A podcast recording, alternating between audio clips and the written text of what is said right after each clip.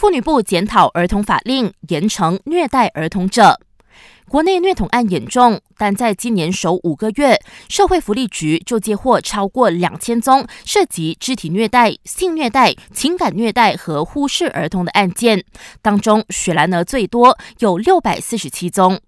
为了保护国内儿童，妇女部正在检讨二零零一年儿童法令，包括考虑加重性虐待儿童的惩罚，以达到阻吓的作用。一旦修正案完成，就会提升国会。同时，妇女部还成立了儿童发展局，负责解决受忽略和虐待儿童课题。部长拿杜斯里南希苏克里呼吁民众充当政府的耳目，如果发现有人虐待儿童，可以通过关怀热线一五九九九举报。二零二三年烟草和吸烟管制法案因为条文争议太多，一再被搁置，尤其是罚款的部分。卫生部长扎利哈证实，卫生部和国会卫生特委会已经就这项法案进行审查和敲定最终结果，预料下个月就能提成国会二读。